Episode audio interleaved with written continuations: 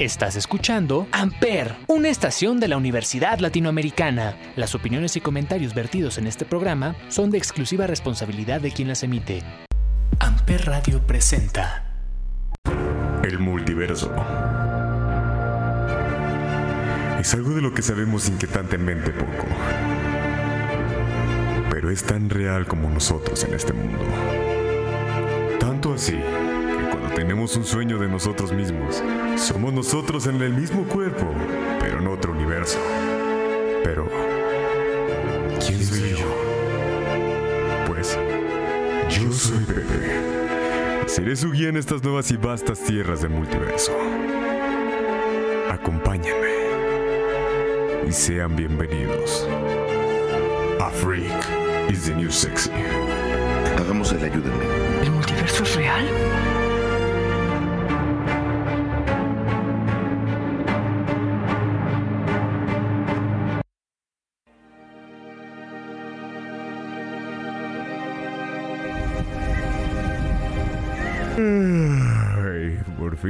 Unas vacaciones. Ay, en verdad, ojalá esto nunca termine.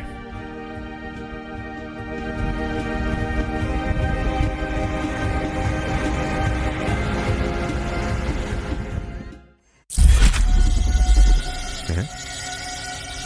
¿Pero, pero un portal dimensional? ¿Y eso es...? Ay, pero no me...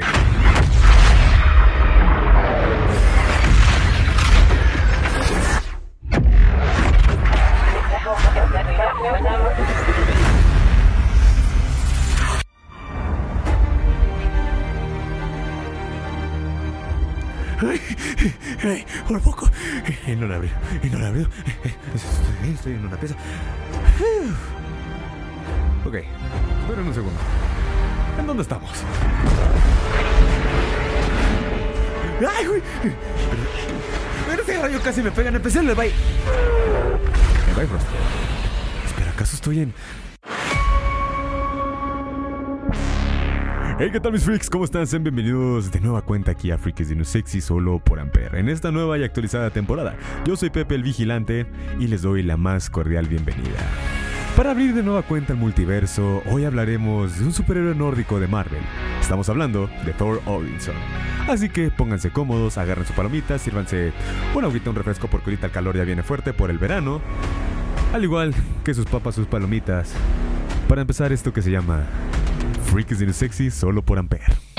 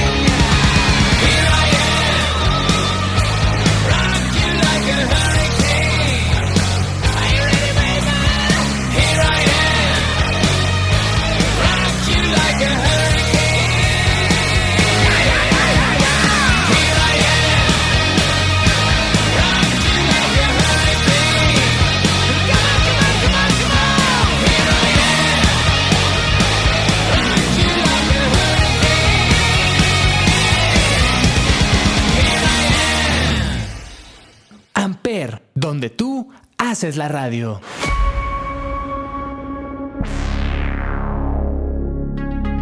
Y ahora sí, Thor como bien sabemos es un superhéroe ficticio que aparece en los cómics publicados por Marvel Comics.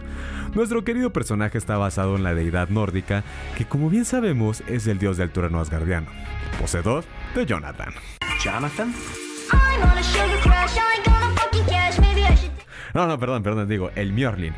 Este martillo que en la mitología nórdica tiene una forma medio rara, tipo cuerno, una arca, o sea, está como que medio ondeada, más o menos. Pero dentro de las perspectivas de Marvel, no es más un martillo cúbico. Bueno, semi-rectangular vamos a ponerle, porque no parece un martillo como tal. El cual le otorga la capacidad de volar y manipular el clima, entre muchos otros atributos sobrehumanos, además de concentrar todo su poder. Apareció por primera vez durante la Edad de Plata de los cómics, de la cual ya hablamos anteriormente en el programa de Marvel y también de DC Comics, haciendo su debut en Journey into Mystery número 85 de agosto de 1962. Thor fue creado por el dibujante Jack Kirby, dibujante de los Cuatro Fantásticos, X-Men y Iron Man, y el editor que en paz descanse Stan Lee, al igual que el guionista de Larry Lever. Thor ha sido protagonista en varios arcos argumentales del personaje en solitario o incluso al lado de distintos superhéroes. Tal es el caso de los Avengers, ya que es uno de los miembros fundadores del equipo, apareciendo este en varios capítulos y en distintos arcos. Pero Thor no solo sale en los cómics, como bien sabemos ha aparecido en series animadas, películas animadas, al igual que en live action, videojuegos, no solo de Marvel sino también de otras compañías, ya como el dios nórdico, en ropa, juguetes, mochilas, loncheras, bla, bla, bla. Muchas, muchas, muchas cosas más. La primera vez que pudimos ver a Thor en vivo fue gracias a la actuación de Eric Allan Camber, Bob Duncan de la serie de Buena Suerte Charlie de Disney, o sea, el papá de Charlie. En la película televisiva The Incredible Hulk Returns en el año de 1988. Pero no fue hasta el año de 2011 cuando vimos a nuestro nuevo y querido Thor interpretado por Chris Hemsworth para la película de MCU Marvel Cinematic Universe, apareciendo después en 2012 en The Avengers, Thor Un Mundo Oscuro o Dark World en 2013, Age of Ultron en 2015, un mini cameo así como de 12 segundos en las escenas postcréditos de Doctor Strange en 2016, el cual nos daría un pequeño sneak peek a Thor Ragnarok de 2017 y ya para medio ir cerrando esta lista tenemos Infinity War del 2018, Endgame en 2019 y apareció en otro mini cameo en la serie de Loki de Tom Hiddleston con unos recuerdos que le da la TVA y por último pero no menos importante Thor Love and Thunder, esta última película la cual hablaremos de la trama y opinión sincera obviamente al final del programa. Después de un breve resumen de lo que hablaremos a continuación, vamos con un poco de más música. Esto es Walk, Foo Fighters. Estás en Freaks Sexy, solo aquí, por donde más y no por Ampere, donde tú haces la radio.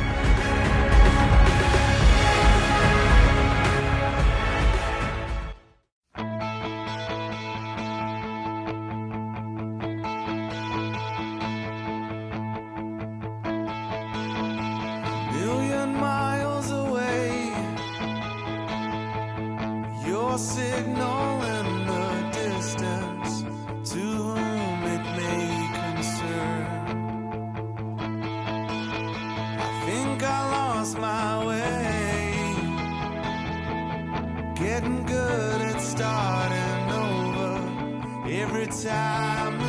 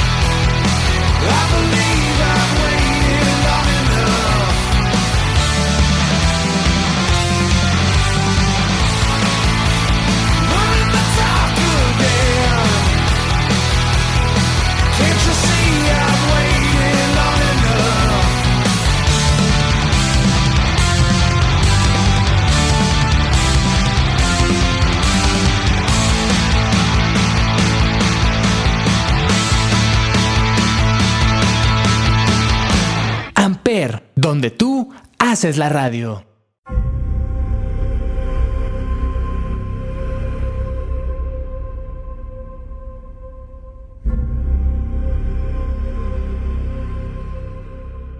Y estamos de regreso, mis freaks, y me gustaría citar unas palabras de Stan Lee en 2002, cuando él describió el concepto de por qué de Thor en el universo de cómics de Marvel.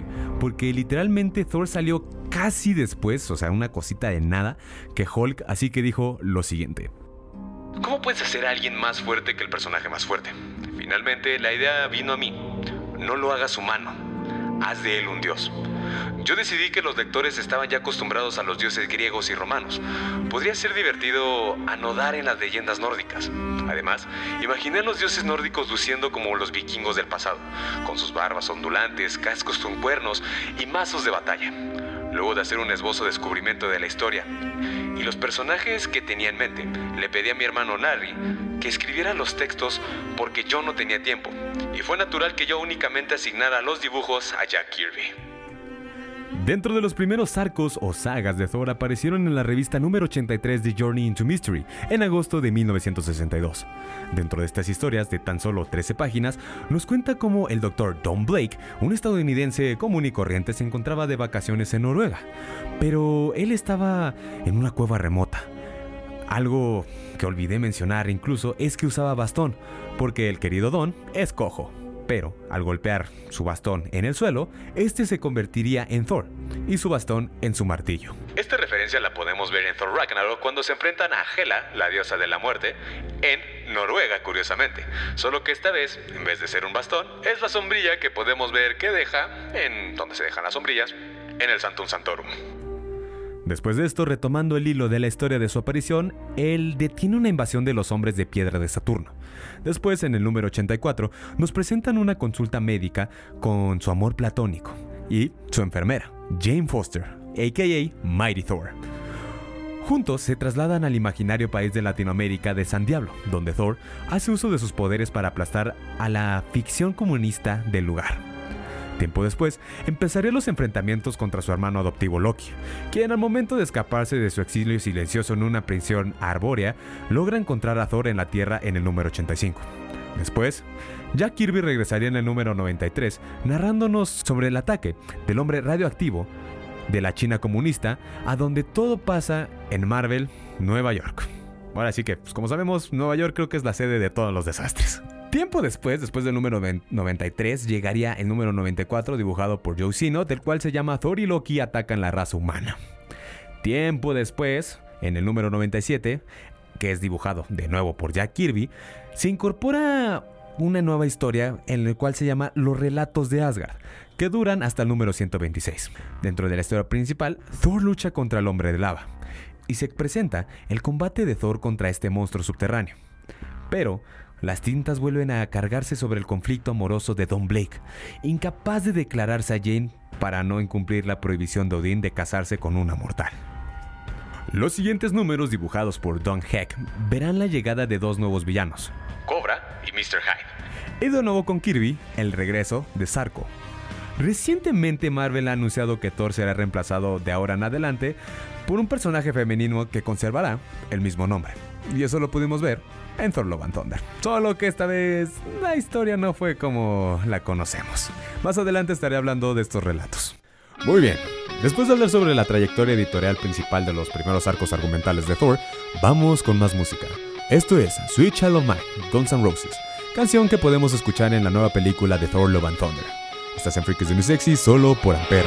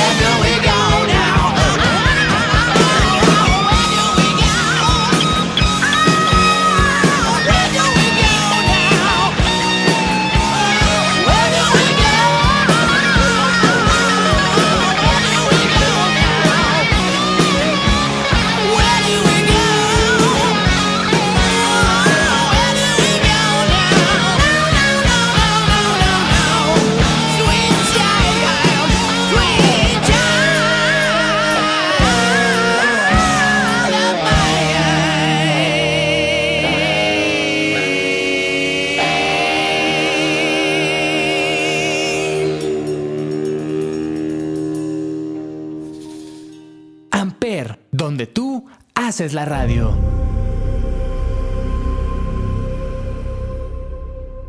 La verdad que buena rola, la neta, la neta, la neta. Y también buena para analizar sobre la biografía, muy muy muy resumida de Thor, empezando en el año de 1960.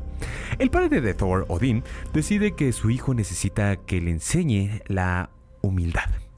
Y en consecuencia coloca a Thor, sin recuerdos de la divinidad, en el cuerpo y los recuerdos de un estudiante de medicina humana existente parcialmente discapacitado, Donald Blake o Don Blake. Después de convertirse en médico y de vacaciones en Noruega, Blake presencia la llegada de una partida de exploración alienígena. Él huye de los extraterrestres a una cueva. Y tras esto, después de descubrir el martillo de Thor, el Mjolnir, disfrazado como un bastón, básicamente siempre lo tuvo con él, y golpearlo contra una roca se transforma en el dios del trueno. Más tarde, en Thor 159, se revela que Blake siempre ha sido Thor. El hechizo de Odín lo ha llevado a olvidar su historia como el dios del trueno y creerse un mortal. O sea, básicamente Odín lo que le hizo es chispitas y ya le quitó las chispitas. Derrotando a estos alienígenas, Thor comparte una doble vida con su alter ego, el cual es tratar a los enfermeros en una práctica privada con la enfermera y el amor eventual de su vida, Jim Foster, y defender a la humanidad del mal. La presencia de Thor en la Tierra atrae casi inmediatamente la atención de su hermano adoptivo y enemigo principal, Loki. Loki es el responsable del surgimiento de tres de los principales enemigos de Thor, El hombre absorbente, el destructor y el demoledor. En una ocasión, las tácticas de Loki fueron accidentalmente beneficiosas, aunque tuvieron éxito en usar una ilusión de Hulk para llevar a Thor a la batalla. Resulta en la formación del equipo del superhéroe Los Vengadores, del cual el Thor es miembro fundador, y a la larga data de otros enemigos tempranos de Thor que incluyen a Sarko, el hombre del mañana, el hombre radioactivo, el hombre de lava, la cobra, señor Hyde, la encantadora o Enchantress y el verdugo, al igual que la gárgola gris. Enamorado de Jane, Thor desobedece a su padre y se niega a volver a Asgard, un acto por el cual es castigado en varias cientos, miles, muchas ocasiones. La afinidad natural de Thor por la Tierra finalmente se revela que se debe al hecho de que él era hijo de la diosa anciana Gea, la diosa de la Tierra. Aunque Thor inicialmente se considera a sí mismo como un superhéroe, como sus compañeros de equipo en Los Vengadores. Las maquinaciones de Loki atraen a Thor aventuras cada vez más épicas, como formar equipo con su padre Odín y su aliado Asgardian Blader contra el demonio de fuego Sutur y el gigante de la tormenta, y derrotando al hombre absorbente cada vez más poderoso y probando su inocencia en el juicio de los dioses. Esto requiere un permiso de su esencia prolongado de los Vengadores. Básicamente se fue, dijo adiós. En los años 70, Thor se enfrenta a Surtur, el proclamador del Ragnarok, o más bien, quien hará el Ragnarok. Esto lo podemos ver en la película de Thor Ragnarok incluso, en la cual ve a Surtur y le dice lo siguiente. Thor, hijo de Odín. Surtur, hijo de... de perra, aún sigues con vida. Creí que mi padre te había eliminado hace como medio millón de años. No puedo morir. No hasta que cumpla mi destino y deje tu hogar en ruinas. En el momento de los 70 cuando él quiere atacar a Asgard. En los años 80, Thor se enfrenta con una nueva amenaza, la Cuarta Celestial, y después de unos cuantos golpes en diversos encuentros, se entera de lo que en verdad hacía Asgard. Esta referencia también la vemos en Ragnarok, cuando Hela habla de su ambición de los reinos que no solo son nueve. Look at these lies. Goblets and garden parties? Peace treaties? Odin, proud to have it. Shamed of how he got it.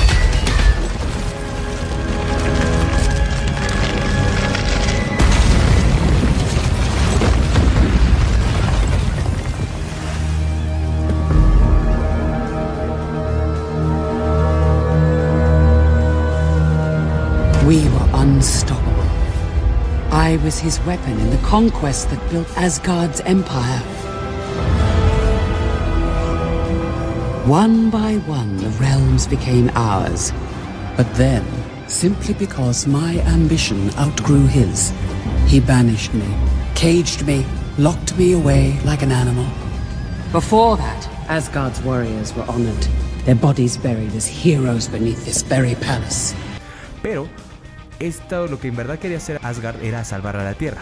Se entera también de cómo Asgard defiende a Midgard, o sea, la Tierra, del ataque de estos jueces quienes vemos en la película The Eternals y en Thor Love and Thunder en un momento. Los pensamientos de Odín por detener a los celestiales consistían básicamente en una armadura del destructor que vemos en la película de Thor, solo que esta vez mide aproximadamente unos 2000 pies, lo cual sostiene la esencia vital de cada asgardiano, y empuñando la Odin War, con la ayuda de Unimente, que también vemos en Eternals, esta entidad compuesta por los Eternos, algunos más bien, y Thor al lado de estos. Estos extraterrestres se retiran cuando se les presenta una ofrenda de paz de Gaia, en nombre de los Sky Monsters, por ejemplo, Frigga y Hera, de dos humanos perfectos. Pero Thor en este cómic se va a ir para atrás. Este niño se va para atrás, estos hermanitos se fueron para atrás y tú te vas a ir para atrás. Porque se entera de que Frigga no es su mamá. Y tuvimos esa plática eh, con mi mamá en el especial del Día de la Madre, en el cual Frigga es la madre de Loki de Thor, pero ya vimos que no, sino más bien es que la diosa nórdica de la Tierra. Tiempo después, en los 90, Thor mata a Loki y tras esto, Heimdall sustituye temporalmente a Odín, desterrando a Thor, otra vez, de Asgard. Tras esto, Thor es reemplazado por un mortal llamado Eric Marston, quien se convirtió en el héroe Thunderstrike. Pero esto no le duraría mucho a Heimdall para siempre, ya que Odín despierta del sueño de Odín, perdonando a Thor y haciéndolo regresar. Después, a principios de este siglo, en los 2000, Thor se, se canta un tiro, o sea, ahora sí que se armaron bien chidos los trancazos, se cantó un tiro contra Thanos, el titán loco, quien quiere rehacer el universo a su merced. Igual que en Infinity War y Endgame. Tras estos acontecimientos, Odín muere en manos de Surtur, a lo que Thor termina convirtiéndose en el legítimo rey de Asgard. Pero debido a esto, a Thor se le bota un poquito la canica, por lo que extiende su dominio a Midgard, o sea, la Tierra, lo que causa muchos conflictos entre asgardianos y terrestres. Debido a esto, Thor y los asgardianos matan o encarcelan a quienes se oponen a ellos, Incluido un joven mutante religioso llamado Davis, Sarko, el hombre del mañana, Pericus, el de los dioses oscuros, el presidente de Estados Unidos y parte de su corte, e incluso sus compañeros los Avengers. Tiempo después descubriríamos más o menos por qué se armaron los golpes, ya que Thor se nos casa con Amora, o como le decimos nosotros los chavos, los jóvenes de ahora, estos jóvenes, ¿verdad? Enchantress, la encantadora. Una bruja capaz de manipular a cualquier hombre a su voluntad con un hechizo, palabra o beso incluso. Es como la Poison Ivy, pero de Marvel, pongámosla así. Solo que Poison Ivy besa a las personas y les pone feromonas y varias cosillas, ¿no? Estos dos tortolitos mágicos tienen un hijo, Magni, quien al llegar a la edad adulta duda mucho del juicio de su padre. Destrozado por la culpa, Thor se ve arrastrado a la batalla con su antiguo aliado, Taren y el Destructor, ocupado por el ex enemigo Visak. Y para revertir todas estas cosas, aplican la DC Comics, borrón y cuenta nueva, o se hace un viaje en el tiempo para evitar lo sucedido. Después, en el año 2010, tenemos otra historia que de durante los eventos del cómic ha seguido, en el cual Thor está defendiendo a Asgard de un ataque de Norman Osborn y los Dark Avengers, que son Iron Patriot de Norman Osborn, Spider-Man de McGigans, Miss Marvel de Carla Sofen, Hawkeye de Lester, Wolverine de Akiro, Capitana Marvel de Norvar, Ares, pues pues es Ares, ¿no? O sea, no le puedes poner a alguien más. Y por último, Sentry, al que traen de su pelota antiestrés porque a cada rato me lo andan matando. Bueno, excepto en World War Hulk, que ahí se canta un tiro bien chido contra Hulk. De Robert Reynolds. Aunque la fuerza de invasión finalmente es derrotada, Asgard es derrocada por Sentry, que también mató a Loki. Qué novedad, como nunca matan a Loki. Pero a esto Thor mata a un centinela. Posteriormente se derroca la ley de registros subhumanos y Thor se une a los Vengadores, que había acudido en su ayuda durante la batalla. Después, vienen más cómics como la historia del 2011 de Fear Itself durante la Segunda Guerra Mundial. Cráneo Rojo, bajo las órdenes del Führer Adolf Hitler, realizó un ritual para traer de él más allá el martillo de Sky, apareciendo sobre la Antártida. Pero Cráneo Rojo no fue capaz de levantarlo o despertarlo solicitó a la sociedad Thul que construyera una fortaleza para resguardar y ocultar el martillo. Muchos años más tarde, Sin, la hija de Cráneo Rojo, con la ayuda del varón Simo, recuperó el libro de cráneo, The Book of the Skull, libro de hechizos que contiene la ubicación exacta del martillo místico. Después, una de mis historias favoritas de 2012, Avengers contra los X-Men. Esta historia en la cual la Fuerza Fénix regresa y...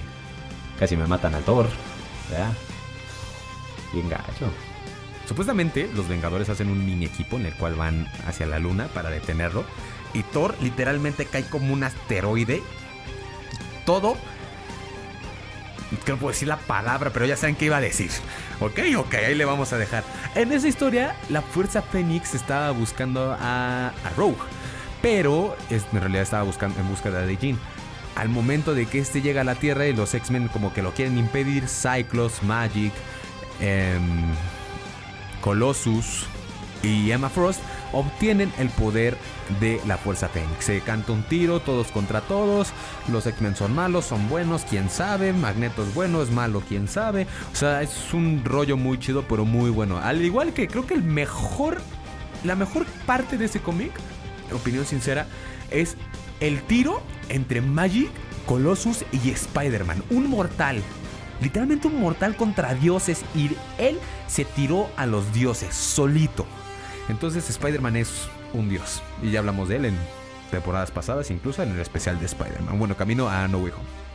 Después, el asesinato de Watu y la revelación de sus muchos secretos durante la historia del pecado original de 2014, donde Thor descubre que Ángela es la hija de Odín y que se cree que fue asesinada durante la guerra de Asgard con los ángeles del décimo reino. Luego, tenemos la saga de donde aparecerían o se empezaría a hablar más de Mighty Thor en 2016 con la saga The Unworthy Thor, cómic que actualmente estoy leyendo, entre muchas, muchas, muchas historias más. Una larga pues, línea del tiempo dentro de los arcos argumentales de los cómics, ¿no lo creen? Y es por eso que vamos con más música. Esto es Working for the Weekend de Loverboy, aquí en Freakies de New Sexy, solo por Amper Radio.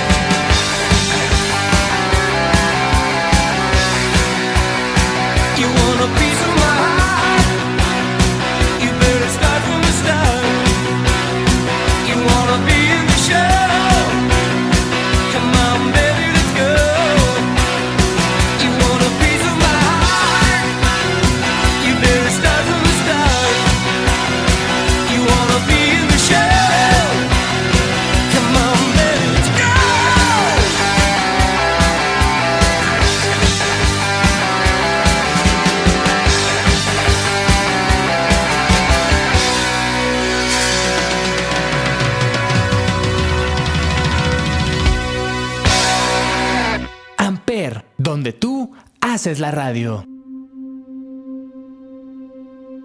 Ahora sí, hablemos de las películas dentro del UCM, que es el universo cinematográfico de Marvel, comenzando con la primera película protagonizada por el querido guapo papucho Crims Hemsworth Thor. En el año de 2011, Marvel Studios estrenó la adaptación cinematográfica sobre este personaje titulada por el mismo nombre Thor, dirigida por Kenneth Branagh. Thor es el hijo de Odín, rey de Asgard, mientras que él se está preparando para ascender al trono. Los gigantes de hielo intentan recuperar un artefacto capturado por Odín, el Tesseracto, en una guerra que se dio hace muchos, muchos años. Contra la Orden de Odín, Thor viaja a Jotunheim para enfrentarse al líder de los gigantes de hielo, Luffy, el padre de Loki, acompañado por su hermano Loki, su amiga de la infancia, Sif, quien podemos ver en Love Thunder sin un brazo, y los tres guerreros, Volstagg, Farandal y Hongun. Dentro también de la película vemos cómo lo exilian y llega a Nuevo México en donde conoce a Jane Foster y también tenemos las apariciones por parte de Shield en especial del agente Phil Coulson quien está investigando sobre el martillo. De hecho también hay un capítulo de What If ese capítulo creo que todos lo hemos visto, el de qué pasaría si todos los héroes de Marvel murieran, ¿no? Entonces en ese pasan ese cacho, pasan la película de Incredible Hulk, de Iron Man 2 también, que es cuando empieza como que la saga a unirse entre Hulk, Thor y Iron Man. Y ya, si no mal recuerdo. Sí, así, así son las historias dentro de ese What If.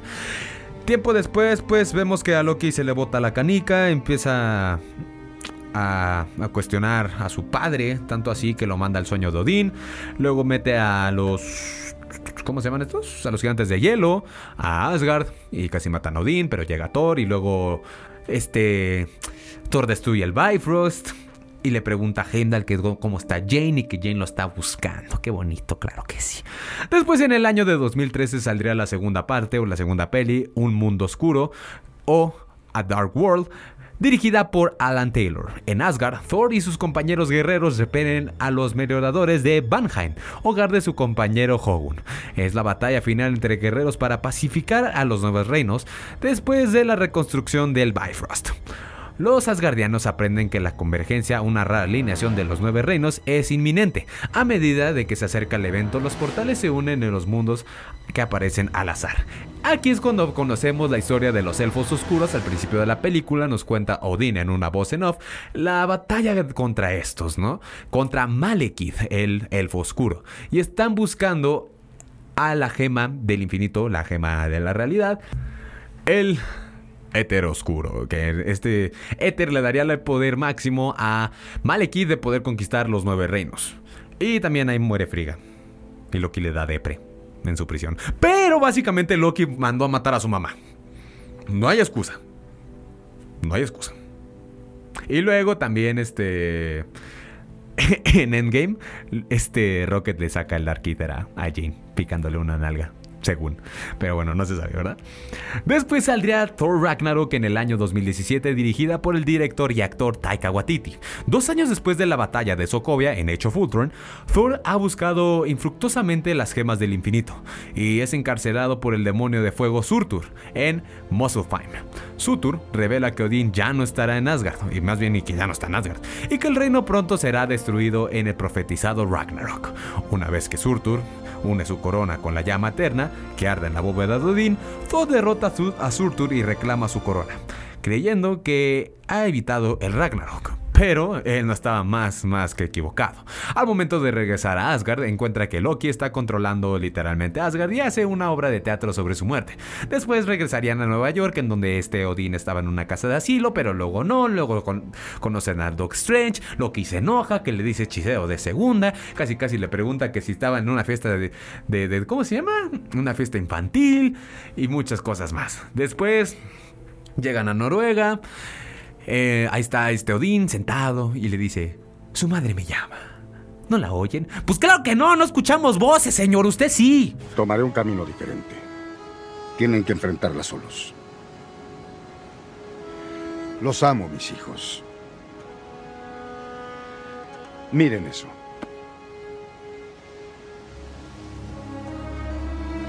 Recuerden este lugar. su hogar. Pero bueno, cada quien, ¿no? Ah, En lo que en eso, en lo que a nosotros nos concierne, aparece la hermana mayor de estos dos, Hela, la diosa de la muerte, la cual está medio locachona y literalmente recibe su poder por parte de Asgard.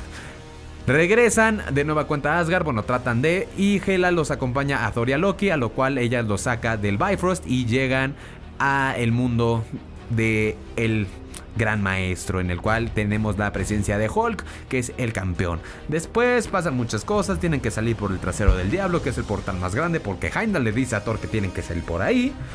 Y conocen a Valkyria también, quien vemos su orientación sexual en Thor Love and Thunder, que hablaré ahorita de ella. Y conocemos a Korg y a Mick. Y al final de la película, en la escena postcréditos, vemos cómo Thanos llega y ahí empieza Infinity War. Claro que sí, un breve resumen, ¿no? Que es el fe de lobo, se queda menso a mi lado. Y por último, pero no menos importante, tenemos la última película que salió el pasado 7 de este, del pasado mes, julio. Love and Thunder, dirigido también por Taika Waititi. Después de la muerte de su hija Love y de sus súplicas de ayuda sean ignoradas por su dios Rapu, Gore es llamado por el arma que mata dioses, la necroespada creada por Null, el dios simbionte, y lo usa para matar a Rapu, jurando a partir de ese momento eliminar a todos los dioses, porque Los dioses solamente se preocupan por ellos mismos. Este es mi juramento. Todos los dioses morirán. En otra parte, Thor se separa de los Guardianes de la Galaxia después de recibir una señal de socorro por parte de Sif, que en realidad es una llamada de socorro que ven en el Halcón Milano o el Halcón Milenario, que es la nave de Star-Lord. Y ahí le entregan a sus cabras. También. En el planeta donde están. Porque supuestamente era un santuario de paz en, en Saturno, bien bonito todo. Y ahí le dicen Dios de la destrucción y no le dicen Dios del trueno. Pobrecito Thor, la neta. Sí. Al llegar, al ver a una golpeada Sif, le advierte a Thor de la llegada de Gore y su próximo objetivo en New Asgard. Por su lado, la doctora Jane Foster, la exnovia de Thor, quienes más adelante en la trama de la película nos cuentan por qué cortan estos dos y también nos cuentan en Thor Ragnarok, literalmente tenemos que ver ese cacho antes de ver Ragnarok. ¿Se dan cuenta de lo ilógico que es ese eso? Pero bueno, eh, ella lamentablemente se le ha diagnosticado cáncer terminal, llegando a Nuevo Asgard con la esperanza de buscar un tratamiento médico para su cáncer. El martillo destruido de Thor en Mjolnir se vuelve a forjar. Este se une de nuevo cuenta para hacer a Jane Foster Mighty Thor. Años antes, Thor, sin saberlo, lo, lo habría encantado para protegerla. Literalmente le dice que pase lo que pase, que la cuidara y le dice te quiero, papi. Ay, qué bonito el Thor. Thor llega a New Asgard justo cuando Gore comienza el ataque a la ciudad con criaturas sombrías. Se sorprende al enfrentar a Jane Foster con el Mjolnir, pero sin embargo se une a ella Valkyria y Korg para luchar contra este maligno Gore. El grupo frustra a Gore, pero él escapa y secuestra a todos los niños asgardianos, dentro de ellos el hijo de Heimdall, que literalmente en la escena en la que sale era así como un espectro, literalmente qué pésimo CGI. Y qué fumado. Pero qué chido, pero estuvo muy fumado. Nuestro querido grupo junto con las cabras van a Omnipotencia para advertir a los otros dioses y pedir su ayuda. El dios del Olimpo, Zeus, no está dispuesto a ayudar y captura a Thor, lo que obliga al grupo a luchar contra los hombres de Zeus. Zeus hiera Korg. Enfadado Thor empala a Zeus con su propio rayo que Valkyria roba durante su escape. Luego viajan al reino de las sombras, donde literalmente no hay color, para salvar a los niños que fueron robados. Ay, los niños perdidos, casi casi. Sin embargo, esto resulta ser una artimaña para que Gore robe la Stormbreaker, que posee la habilidad de usar el Bifrost y así llegar hasta Eternidad, quien puede conceder cualquier deseo, a quien planea pedirle la destrucción de todos los dioses. Gore domina al grupo de Thor y roba la Stormbreaker. Al usar esta, abre el portal hacia Eternidad. Con Valkyrie y Foster heridas, Thor imbuye a los niños asgardianos secuestrados y se arman con su poder para luchar junto a él. Literalmente creo que ha sido creo que la segunda mejor escena que he visto de todo Marvel. La primera fue obviamente la batalla final en Endgame.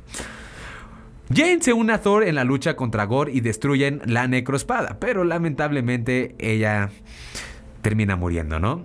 Thor admite la derrota y convence a Gore de que todo lo que quería de eternidad no era destruir a los dioses, sino recuperar a su hija Love. Jane sucumbe a su enfermedad y muere en los brazos de Thor. eternidad, permite la solicitud de Gore de revivir a Love, a quien le pide a Thor que cuide antes de que él muera, por los efectos de la necroespada. Los niños regresan a New Asgard donde Valkyria y Sif comienzan a entrenarlos. Mientras tanto, Thor, ahora en posesión de Mjolnir, nuevamente continúa sus aventuras para ayudar a las personas con Love, ahora empuñando ella el Stonebreaker a su lado. En una escena de la mitad de los créditos, un Zeus herido, bueno, medio moribundo, llama a su hijo Hércules a matar a Thor. Y en la segunda escena post créditos, Jane llega a las puertas del Valhalla, donde Heimdall le da la más cordial bienvenida. Pero aquí quiero hacer una pequeña pausa para cerrar el programa, porque dentro de los multiversos que hablaremos, Gore no es el único carnicero de los dioses. Pero esa es otra historia para otra ocasión en noviembre. Junto a Gamer House. Eso ha sido todo por hoy, mis freaks. Me despido no sin antes dejarles mis redes sociales que se escriben Pepe-GT23 en Instagram, PPGT en Facebook y ya cuento con mi cuenta de TikTok en donde estaré subiendo algunos spoilers de los próximos programas. Hablaré de superhéroes, de todos, que se escribe DTHE-Freak Guy, solo por TikTok. Y eso es la verdad, ¿o no? Todos tenemos una historia por contar. En cuanto a mí, yo soy Pepe. El multiverso con todos sus mundos y sus historias son y serán mi destino. Y seguiré investigándolo hasta el. Nos vemos la próxima semana con más y nueva información sobre la King Freak es muy sexy, por donde más si no por Ampere. Donde tú haces la radio.